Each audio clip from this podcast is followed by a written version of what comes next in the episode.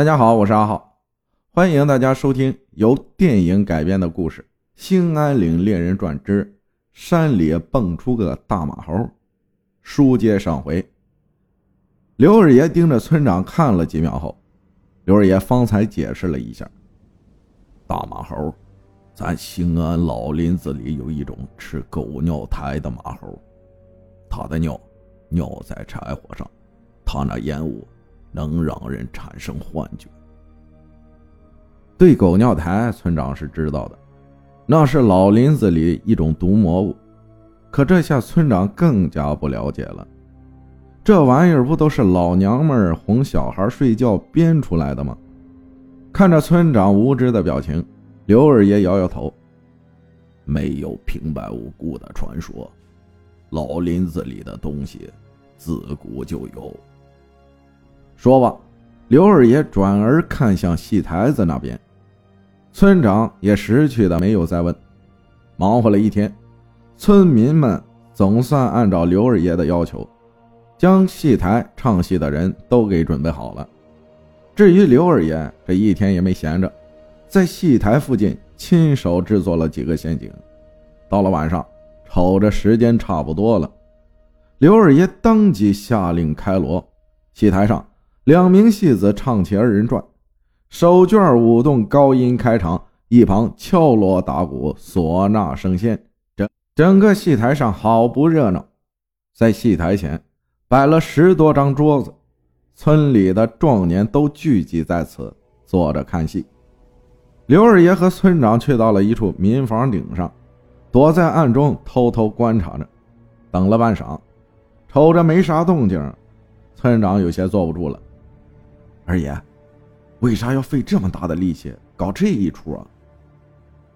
刘二爷从边上拿起了一只拔了毛的死鸡，用毛笔往上面刷蜂蜜，一边刷着一边解释：“大马猴只有晚上才会出来活动，所以要半夜摆场大戏，告诉大伙，不管发生了什么都不要动弹，因为。”他那让人致幻的气味，只会对活动的人有用。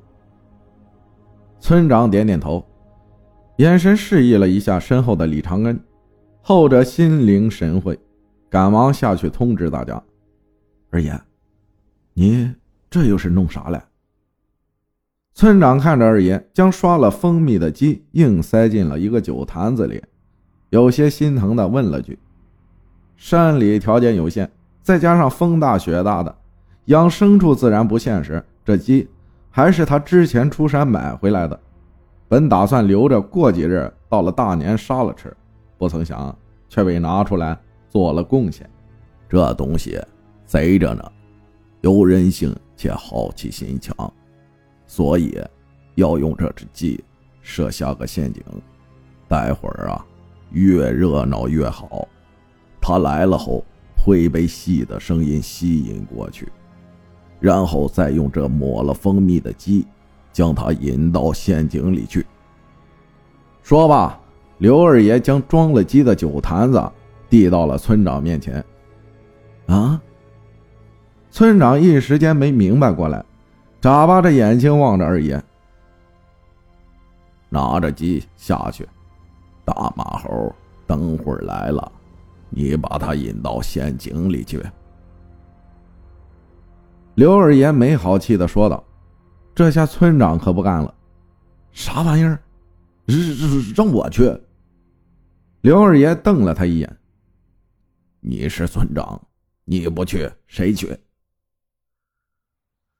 村长没去接酒坛子，往刘二爷的猎枪瞄了一眼，嘿嘿笑道：“二爷啊。”我看不如直接用您老的神枪把他给崩了，省了这些麻烦事多好。刘二爷却是摇头拒绝了，不容反驳的说道：“林子里有林子的规矩，不到万不得已，不能用枪。”这下可好，没了办法，村长只能硬着头皮接过了酒坛子。本不算重的酒坛。此刻在村长手里，却比孙猴子的金箍棒还要沉。连带着把他身子都压弯了些许。抱着酒坛，村长摇摇晃晃地下了楼，在村民们的注视下，村长身子颤抖，一摇三晃地捧着酒坛子去到了最边上无人的那桌。坐下后，双目四顾，同时嘴里不停念叨起来：“千万别来啊，可千万别来呀！”话音还没落下，一阵怪风刮起，阴冷的风。在村民们身上一扫而过，下一秒，就看到村民们身子僵硬的朝着村长后方看了去。戏台上还在唱着，只是声音突然有些磕巴起来。村长不高兴了，花了大价钱才把人请来唱个戏，还磕巴，真当自己村里花的是冤枉钱啊！抬头刚要骂过去，村长发现有些不对劲儿。怎么唱戏的都看着自己这边呢？不对，村里人怎么也看过来了？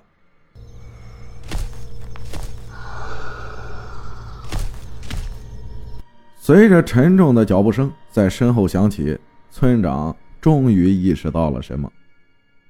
躲在房顶某处的刘二爷望着下面的一切，皱紧了眉头。只见在村长身后。一只足有两三米高的大马猴正缓缓靠近他。大马猴一身长毛，有些暗沉，随意舞动的手臂足有人的大腿粗。面上五官狰狞，獠牙外露，好不吓人。村长坐在凳子上，脸色发白，头顶汗如雨落，心脏的骤然跳动，仿佛每一次的跳动。都将是生命的结束。某一刻，马猴伸出爪子摸向村长的肩膀。就在大马猴的爪子马上要碰到村长肩膀的时候，村长一咬牙，闭上了双眼，身子一侧扭了开去。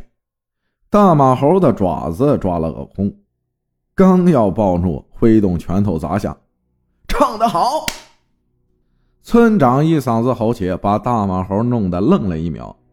一旁反应过来的村民纷纷从戏台上拍手高喝起来。别说，这一举动还真的将大马猴的注意力给引开。台上的戏子见此，互相对视了一眼，只能硬着头皮继续唱了起来。大马猴放弃了村长，扭身走去人群里，看看这个，瞧瞧那个。村民们虽然恐惧，但因为之前听了刘二爷的嘱托。全全都没有起身离开凳子，全都在故作镇静的看戏。这招似乎还真挺管用。大马猴看了一圈之后，又走回了之前那张放着酒坛子的桌子前，只不过村长早已躲到了桌子底下。大马猴的脸往酒坛子上面凑了去，朝着里面瞧了瞧，鼻子猛地一吸。脸上露出了陶醉的表情，在林子里可没这等美食给他享用。在房顶上的刘二爷攥紧了拳头，该死的村长，本来让他用蜂蜜机将大马猴引到陷阱去的，结果这孙子怂了，就这样把蜂蜜机送到了大马猴嘴边。大马猴伸手到酒坛子里抓住了鸡。可当他想将蜂蜜鸡拿出来时，却发现爪子拔不出来了。接连几次尝试过后，大马猴明显变得有些暴躁起来，右手不停甩动，试图将酒坛子甩出去。砰的一声，大马猴无意中将酒坛子甩在桌面上，巨大的冲击力将酒坛碎开。桌子下的村长紧闭着双眼，双手合十，求着祖宗保佑，千万别让大马猴发现自己。不知是不是村长的祖宗显灵，大马猴真没发现，就在他脚边瑟瑟发抖的村长，再次转身进入了人群当中。这次可把村民们吓得够呛。可刘二爷的交代还在耳边。他们只能硬着头皮坐在凳子上，假装看戏。大马猴暴躁地在人群中穿梭，村民们纵然惊恐，脸上早已布满了大汗，却依旧咬牙坚持。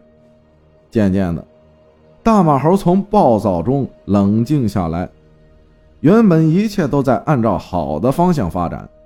刘二爷对此也有了新的计划。干什么呢？你们还算是人吗？突兀的一声吼叫将原本的寂静打破，村里人瞬间脚底发凉。怎么偏偏这个关键时候他回来了？一名穿着前卫、挎着背包、脖子上挂着一台照相机的年轻男子从戏台边走出。你们什么人性？我大爷刚死，你们大台唱戏，几个意思？男子看着眼前唱戏听戏的画面，气不打一处来，指着村里人直接破口大骂。这下可愁坏了村民们，怎么在这个时候，李长福那在外游学的侄儿李继兴回来了？眼下李继兴自然是误会了，毕竟自家长辈刚死。回来居然看到全村人这么热热闹闹的听戏，谁心里能不窝火？村长一看情况不妙，躲在桌子底下朝李继兴喊了起来：“大侄子，不是你想的那么回事，你别过来！”村长这连说带比划的想让李继兴先退开，可这反而让李继兴的脾气上来了：“什么别过来？我过来还能咋的？”话未说完，大马猴从人群中走出来。李继兴这时才发现了这只大猴子。大马猴呲牙咧嘴的对着李继兴便是一声吼。本就神经绷到极限的人群，这下再也忍不住，随着第一个人啊的一声起身跑开，顿时数十名村民纷纷起身逃散。这一跑可坏了事儿，那在大马猴身旁第一个起身的村民，当场被大马猴抓起扔了出去。一百六七十斤的汉子，在他手里就跟随手丢个小玩意儿般轻松，随随便便扔到了十多米外。场中乱作一团，大马猴怒吼暴走，在人群中左推右扔，村民们接连飞舞到了半空。刘二爷眼看自己的计划是没办法实施了，从背后取下猎枪，朝天开了一枪，立马将大马猴的注意力吸引了过来。紧跟着，刘二爷来到屋顶边上，看了眼旁边的大柱子，身子一跃，双腿跨着楼房和柱子快速落下。这身手，怕是村子里年轻汉子都比不上。刘二爷刚落地，大马猴也是冲了过来。感受到这畜生的不善，刘二爷回身便跑。就这样，一人一猴围着戏台展开了追逐戏。在原本四处逃窜的村民停了下来，远远地看着大马猴追着刘二爷。经过刚才的一番运动，众人眼里的视线隐隐变得有些模糊，但这般模糊不清的画面。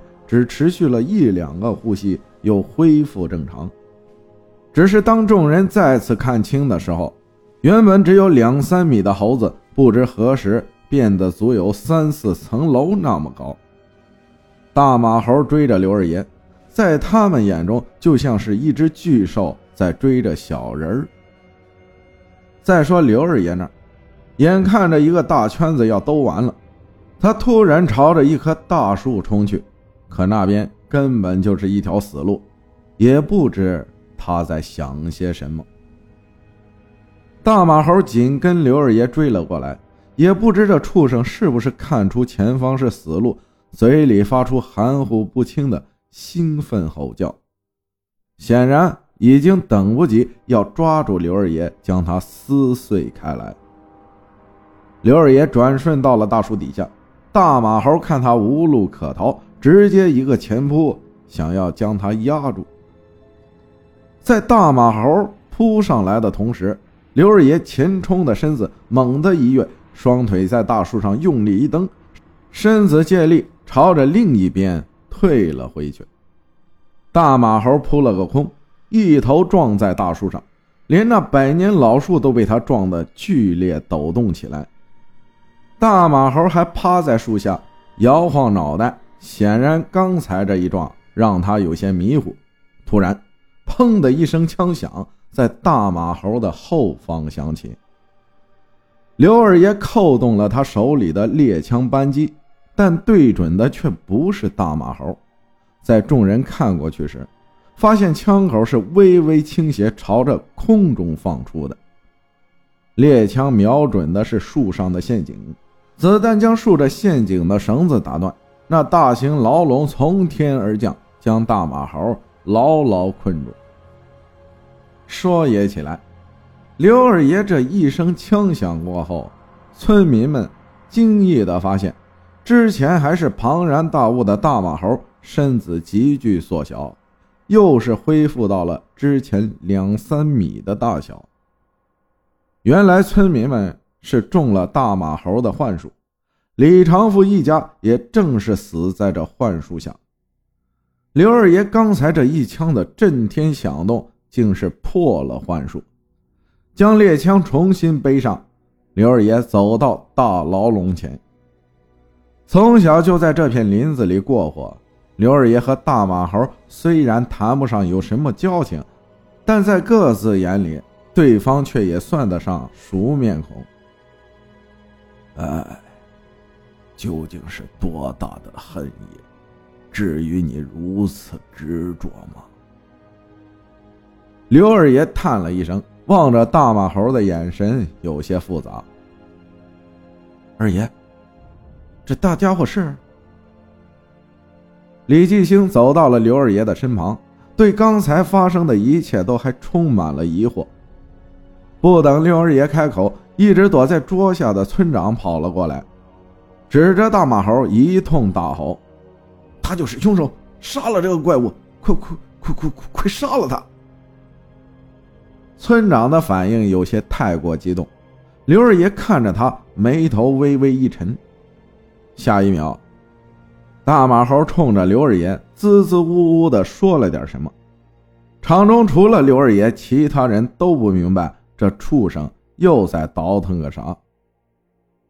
刘二爷开了口：“大家都过来吧，我有些话要和你们说。”有了刘二爷的招呼，原本聚在戏台四边的村民纷纷走了过来。就这么围着牢笼打量起了大马猴。不一会儿的功夫，村民们都聚集在了牢笼旁。可左等右等，刘二爷没了下文，也不知他究竟要说些啥。村长可是有些等不及了，嘴唇一张就要开口，想让刘二爷开枪杀了大马猴。可他嘴唇刚开启，还未吐字。一股奇怪的味道飘入鼻中，紧跟着脑子里忽的传来一阵嗡嗡声，意识变得模糊，脑海中浮现了一个奇怪的画面。与此同时，不仅是村长，凡是站在牢笼边上的人，在吸入了那奇怪的气体后，脑海中都浮现了同一个画面。说是画面。可这更像是一段回忆。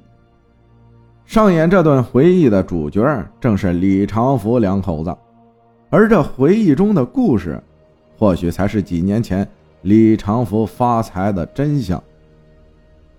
就在众人看到的画面中，李长福跟着一名留着小胡子的男人进了大山，他是去给小胡子的老婆接生，一切都很顺利。小胡子的老婆平安的生下了一名小男孩。忙活完后，李长福在屋外洗手，小胡子抱着刚出生的儿子从卧室走了出来，对着李长福那是千恩万谢。之后两人闲聊了起来。李长福好奇的询问小胡子：“怎么独自领着家人在这大山里住？也不到山外找个村子？”起码有个照应。小胡子对此那是骄傲又无奈。原来，小胡子祖上曾给康熙爷当过差，当年圣上秋闱，他老人家救过康熙爷，朝廷就赏了这块地，让小胡子家族世代居住，顺带替康熙爷看守龙脉金脉。祖训如此，小胡子岂敢违背？李长福吓了一跳，就这地方还有金脉？小胡子却是不接话了，显然刚才是一时高兴说漏了嘴。李长福倒也知趣，看小胡子不愿说，纵然他心里满是憧憬，但还是转移了话题，询问起了自己的酬劳。小胡子笑着将孩子抱回屋内，再次出来的时候，手里多了一个小布兜。小胡子来到李长福身旁，打开布兜。里面竟是满满当当的金颗了。李长福瞬间双眼发直，这么多金颗了，就算自己下半生打断腿躺床上，也够一家人吃喝了。小胡子跟着将装满金克拉的布兜塞进李长福手里，一番感谢后，又是请求李长福帮忙保守秘密，他不想金脉的事儿传开。自己和家人的生活受到打扰。李长福笑着点点头，知道了小胡子出手如此阔绰，除了酬劳，也有让自己保密的原因。他自然不会说个不字。为了让小胡子放心，李长福当场竖起三根手指对天立誓，那恶毒的誓言把小胡子都吓了一跳，当下。也是相信了他，拿到酬劳，害怕小胡子反悔的李长福赶忙告辞离开。在送他走后，小胡子回了屋。在进门的时候，一只受伤的小猴子站在门口等着。小胡子弯身将小猴子抱了起来。小家伙受了伤，也不老实。说笑间，小胡子抱着小猴进了卧室。屋内，妻子照看小孩，小胡子则准备吃食，一家人其乐融融。小胡子和妻子笑谈日子的美满，只是没聊多久，小胡子的妻子惆怅地念叨了句：“唉，如果咱家大丫头也在多好啊！”这或许是一家人唯一的伤痛。随着妻子的话说出，小胡子没了声，无言地低下头去。画面到这儿突兀的一转，又是出现了另一段回忆。这次的画面中，不仅有李长福两口子，最让人意想不到的是，村长也出现在了其中。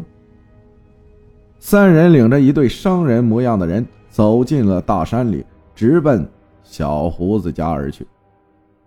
路上，领头骑着马的商人冲着李长福问了句：“你确定兴安岭的金脉就在这附近？”闻言，李长福立马换上一副献媚的模样，笑道：“官爷，您就放心吧，我能忽悠您吗？等地契到了我手，这里随便你们来人。”领头的商人还是有些不放心。传说兴安岭的金矿就在流金河某处，可你们确定那人能乖乖听话？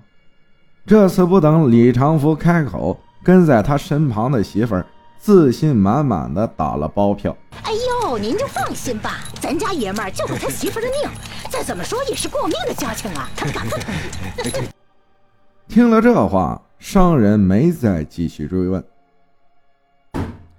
欲知后事如何，咱们下回分解。